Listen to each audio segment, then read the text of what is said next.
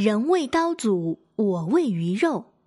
刀俎，它是指刀和砧板，宰割的工具。意思是说，别人掌握着生杀大权，自己处于任人宰割的地位。它出自汉司马迁《史记·项羽本纪》。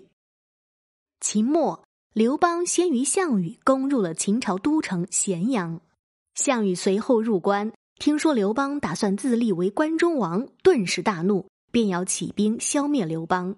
谋士范增支持项羽的军事行动，计划在鸿门设宴以诛杀刘邦。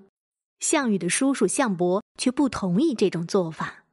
第二日，刘邦由张良、樊哙陪同赴宴，刘邦与张良入内，樊哙留在营外。饮酒时，范增几次用目光暗示项羽杀掉刘邦。项羽迟疑中，故意视而不见。范增又起身招来项庄，让他借舞剑之机杀掉刘邦。项伯见状，拔剑而起，与项庄对舞，时时保护刘邦。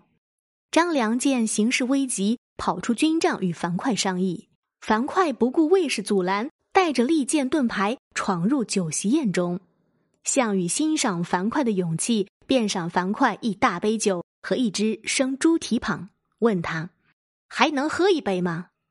樊哙满面怒气说：“我连死都不怕，一杯酒算什么？秦皇无道，杀人如麻，天下背叛。现在我军先行入关，为大王扫清道路，封闭宫室，等您到来。您却有功不赏，反而听信小人谗言，欲杀有功之臣。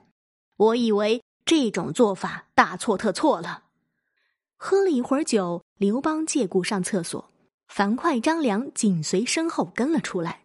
刘邦想借机溜走，又顾虑没向项羽告辞。